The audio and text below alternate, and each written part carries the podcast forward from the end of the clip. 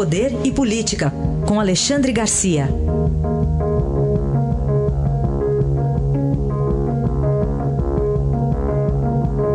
Alexandre, bom dia. Bom dia, Raíssen. Vamos começar falando um pouco de economia. Está dando um respiro? Tem alguns sinais disso, né, Alexandre? Tem, tem bons sinais. Uma análise que me manda meu amigo Carlos Geraldo Langoni, que foi presidente do Banco Central, mostra que a projeção eh, dos, dos, indicadores econômicos afasta a possibilidade de descontinuidade do governo Temer. Já nem considera isso. Na quarta-feira vão votar a segunda denúncia de Janot contra Temer, mas as projeções da economia já vão considerando o Temer até o fim de seu mandato. Né? O, o, e, e, aí aumentam os índices de confiança da Fundação Getúlio Vargas, tanto do lado do consumidor quanto do lado dos empresários.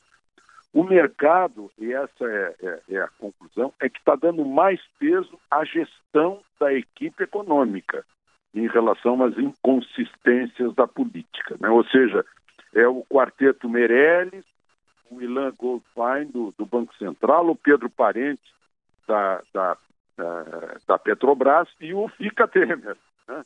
É, esses quatro aí que estão dando essa, essa força, essa separação da economia em relação à política, né? mesmo com, com é, campo fiscal ainda não resolvido, o, as, é, as decisões sobre teto de gastos, sobre reforma trabalhista, um novo modelo de gestão da Petrobras, as concessões, as privatizações, principalmente em relação ao óleo e gás, estão sendo positivas, né? os seis meses de crescimento do emprego formal, a arrecadação que cresceu 8,6% e a construção civil se recuperando, que é muito importante para o emprego. Então, essa, essa é a situação otimista, a projeção otimista da economia uh, nesse momento. Muito bem, de alguém com experiência aí, Carlos Langoni. É, Alexandre, e os candidatos para 2018, hein? O que, que vem pela frente? Pois é, veja só, uh, sexta-feira eu fiz palestra para os lojistas da minha terra, uh, Cachoeira do Sul, e na hora das perguntas, uh, a insistência. Quem são os candidatos que merecem nosso voto à presidência da República? Né?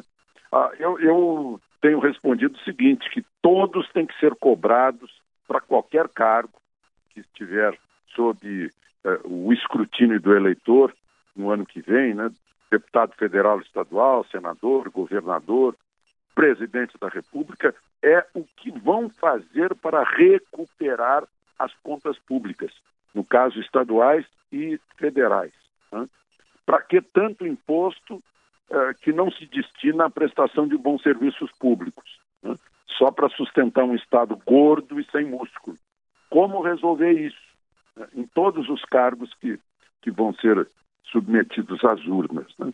E, e, outros assuntos, do que pensam em relação à segurança pública, a politização ideológica das escolas, a proteção das crianças, a desconstrução da família, os valores morais, valores nacionais, a função do Estado, enfim, versus a liberdade econômica.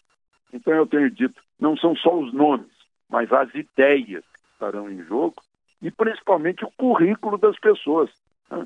que tem que mostrar o que já fizeram uh, para a gente poder escolher, no último caso, pelo menos o menos ruim. Né? Essa é a, é a posição em relação às próximas eleições.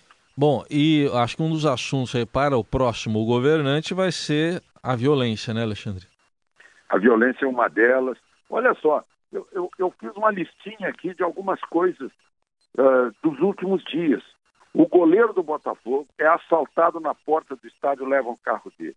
Uma ambulância do SAMU que atendia uma grávida é assaltada em São Paulo.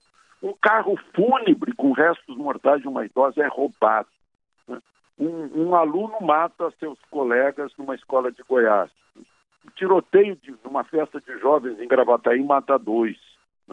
O, a polícia encontra um bebê e duas crianças num ponto de droga no Acre. Né? Isso sem falar dos tiros no Rio de Janeiro todo dia, rotina, do, da quantidade de mortos no trânsito. Né? Aí eu digo o seguinte: eu não vi nenhum político envolvido nisso. Então, essa, essa violência nacional, essa, essa ilegalidade nacional pega o eleitor e o eleito. Eu acho que a gente tem que pensar nisso para buscar também fazer a nossa parte, não ficar só dizendo que a culpa é do político. Né? Somos todos nós. Essa é, é a conclusão que eu tiro depois desses, desses dois dias aí de horror nas ruas brasileiras. Isso que eu queria ressaltar, são dois dias que você está citando, né, Alexandre? Pois é. É, é isso, pouco tempo aqui.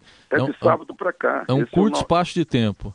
É, fora é, isso. nosso dia a dia. Gente, porque, Incrível. Porque tem coisa que, infelizmente, ó, você já comentou isso aqui. Espere, a gente até esquece, né? respeito, né?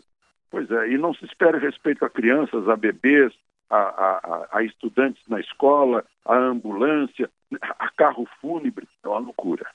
Fora aquelas imagens que a gente já viu recentemente na TV de idosos sendo assaltados, espancado, cadeirante, é, gente com muleta. É, Nossa. é isso mesmo.